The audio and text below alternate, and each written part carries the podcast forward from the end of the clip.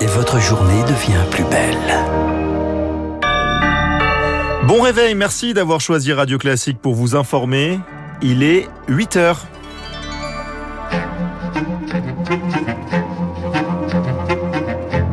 La matinale de Radio Classique avec Gaël Giordana. À la une de votre journal, Léa, le soleil des derniers jours est bien loin. Place aux orages et aux risques d'inondation. Cinq départements du sud-est restent en vigilance orange. Les températures plus élevées que d'habitude, des sols trop secs pour absorber l'eau. On va revenir sur les causes de cette situation inédite en plein mois d'août.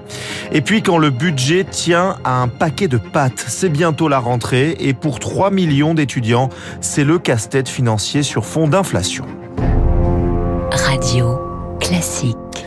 Pompiers, autorités et habitants, les yeux rivés vers le ciel dans le sud-est. oui, on le disait il y a un instant, cinq départements sont en vigilance orange orage, le Var, le Vaucluse, les Bouches-du-Rhône, le Gard ainsi que l'Hérault.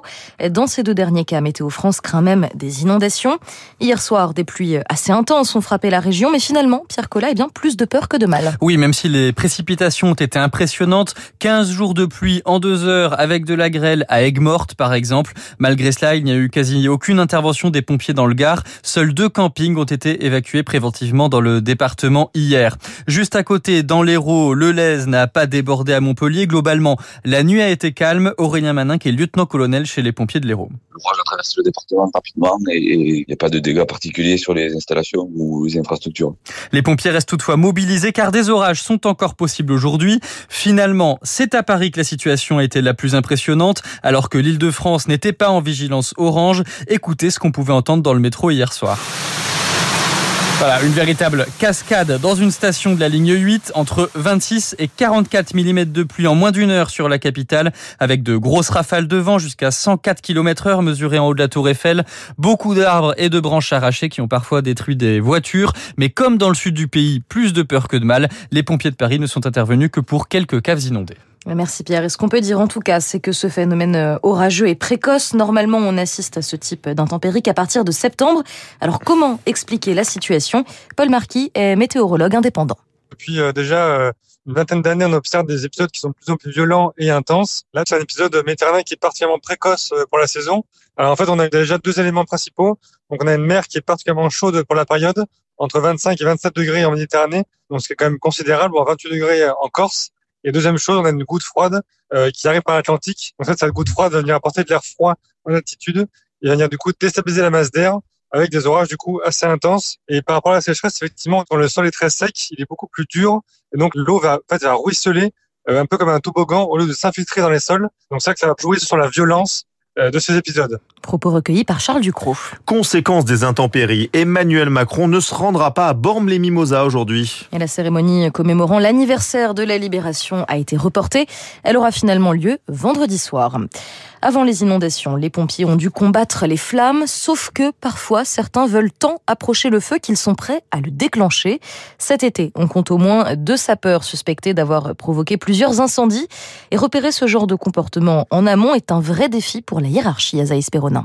Dans sa caserne, le lieutenant-colonel Gilles Roguier du service d'incendie et de secours de Lyon voit les candidats défiler chaque année et parmi eux, beaucoup ne rêvent que d'action et d'adrénaline. Certains candidats, en fait, pensent que les incendies représentent 90% euh, de notre activité alors que c'est 8%. Quand on dit ça, on voit, euh, je ne vais pas dire une lueur s'éteindre dans les yeux du candidat, mais euh, certains ne pensaient pas que notre activité était réglée comme ça. Parfois, des erreurs de casting peuvent se glisser avec des profils obnubilés par le feu au point de vouloir les déclencher. C'est déjà arrivé de tomber sur des incendiaires plus que des, des pyromanes, quoi. Euh, ben on, tombe de haut. C'est pour ça qu'on cherche pas spécialement, euh, on cherche pas des têtes brûlées, en fait. Parce qu'on cherche, nous, c'est des gens qui se maîtrisent. Malgré tout, quelques-uns passent à travers les mailles du filet, car au moment du recrutement, ces comportements sont particulièrement compliqués à déceler, explique Norbert Berginia, médecin et vice-président de la Fédération nationale des sapeurs-pompiers. Il y a une phase d'entretien avec le médecin qui correspond aux motivations des sapeurs-pompiers. Après, euh, c'est clair que c'est pas par un entretien d'une demi-heure qu'on peut exactement se rendre compte de la psychologie d'une personne. Malheureusement, euh, comme dans toutes les professions, on a nos brebis galeuses. S'il est impossible de quantifier le nombre de pyromanes parmi les pompiers, selon le ministère de l'Intérieur, 10% des 300 000 incendies recensés chaque année sont des actes délibérés. Et concernant justement ces actes volontaires, dans la Sarthe, un homme a été condamné hier à six mois ferme d'emprisonnement. Il avait été arrêté il y a quelques jours, suspecté d'être à l'origine de deux feux rapidement éteints. Le climat à la une aux États-Unis également. Le président Joe Biden a promulgué hier son vaste plan d'investissement sur l'environnement et la santé. C'est la plus grosse enveloppe jamais adoptée dans le pays concerne, enfin, dans la lutte pour le climat. 370 milliards de dollars sont ainsi prévus. Objectif réduire de 40% les émissions de gaz à effet de serre d'ici 2030. Washington fait traîner le conflit russo-ukrainien. C'est en tout cas l'avis du président russe Vladimir Poutine, alors qu'en parallèle, Emmanuel Macron s'est entretenu avec le chef d'État ukrainien Volodymyr Zelensky. Il a appelé au retrait des troupes russes présentes à la centrale nucléaire de Zaporizhzhia. Le journal sur Radio Classique. 8h05, l'heure de la fin de la récréation a bientôt sonné. 3 millions d'étudiants s'apprêtent à reprendre la route des amphithéâtres et ils ne sont pas tant angoissés par les partiels à venir que par la flambée des prix. Selon les associations étudiantes, les frais universitaires ont grimpé de 6% et demi à 7% et demi en un an. Malgré la revalorisation des bourses, 4% en plus, et des APL, plus 3% et demi, pour certains, la situation est quasi intenable, Émilie Vallès. Dale, 19 ans, est à la recherche d'un petit boulot. Cet étudiant aux Beaux-Arts de Brest n'a pas d'autre choix pour financer son année scolaire.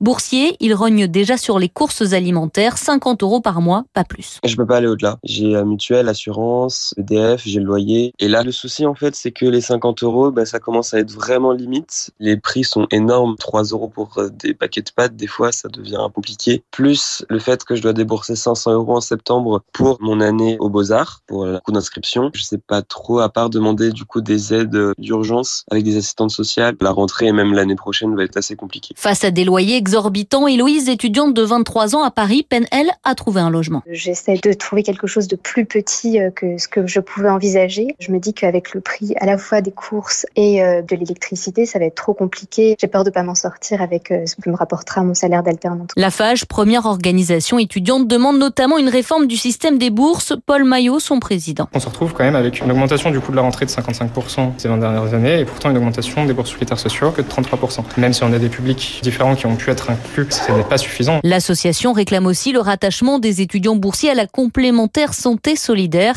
car selon elle, les tarifs des mutuelles étudiantes ont augmenté en moyenne de 32% sur un an. Explication signée Émilie Vallès. 12 cas de méningite en un an en Auvergne-Rhône-Alpes. C'est peu, mais suffisant pour tirer la sonnette d'alarme. Oui, d'autant plus que plusieurs de ces cas ont été détectés dans les dernières semaines. Un malade est décédé, deux autres sont dans un état grave. Dans certains cas, la bactérie responsable de la méningite peut s'attaquer au cerveau. Alors l'Agence régionale de santé insiste sur l'importance de se faire vacciner, notamment pour les jeunes de 16 à 24 ans. Les explications du professeur de bactériologie Frédéric Laurent on s'est aperçu que les cas qu'on avait dans la région Rhône-Alpes étaient dus tous à la même type de bactérie. Et donc, ça veut dire qu'il y a une chaîne de transmission. Parce que c'est une bactérie qu'on trouve dans la sphère ORL, au niveau de la gorge de la bouche.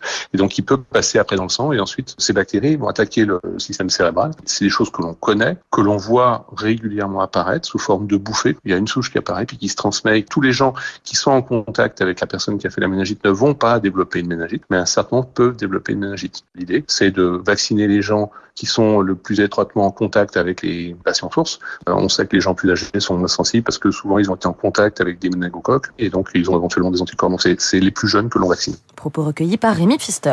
Et c'est l'invité indésirable de cet été et de ce journal. Le frelon asiatique fait son grand retour. Et cette année, ils sont très nombreux. L'espèce profite des températures pour se reproduire et la population est en train de se reformer après une baisse l'an dernier. Or, ces frelons, ils attaquent les abeilles déjà mal en point et les apiculteurs signalent de premières attaques sur leurs ruches avec euh, des conséquences pour la production de miel.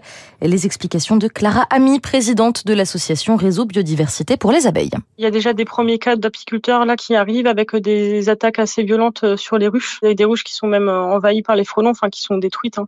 Ils restent devant les ruches et en plus ils émettent un, une sorte d'hormone qui stresse les abeilles et au-delà d'un certain quota de frelons devant les ruches, les abeilles ne peuvent plus sortir, elles sont trop stressées et donc du coup il n'y a plus de rentrée de nectar ni de pollen. Elles-mêmes ne se nourrissent plus, la ruche en plus s'affaiblit et les frelons attaquent de plus en plus. Et là c'est que le début et je pense que là si on a une température un peu estivale qui se prolonge avec une sorte d'été indien un peu, euh, les attaques vont être assez violentes en fin de saison aussi. Clara Ami répondait aux questions d'Anna Huot. Et puis un insecte en chasse un autre, on la croyait disparue depuis près de deux siècles. Une espèce de mouche vient d'être redécouverte. Et les mouches giapètes, reconnaissables à leur tête orange, ont été retrouvées dans les Pyrénées. Oui, ça vous fait rire. Mais ça me fait elle rire, reste oui. tout de même extrêmement rare. Ah, vous avez fini votre oui, journal. Ah, merci beaucoup. Merci beaucoup, Léa Boutin-Rivière. On vous retrouve à 8h30 pour l'essentiel de l'actualité. Il est 8h10. Dans un instant, Emmanuel Macron qui mise sur la diplomatie et sur l'international pour prendre de la hauteur. C'est l'édito politique du Figaro.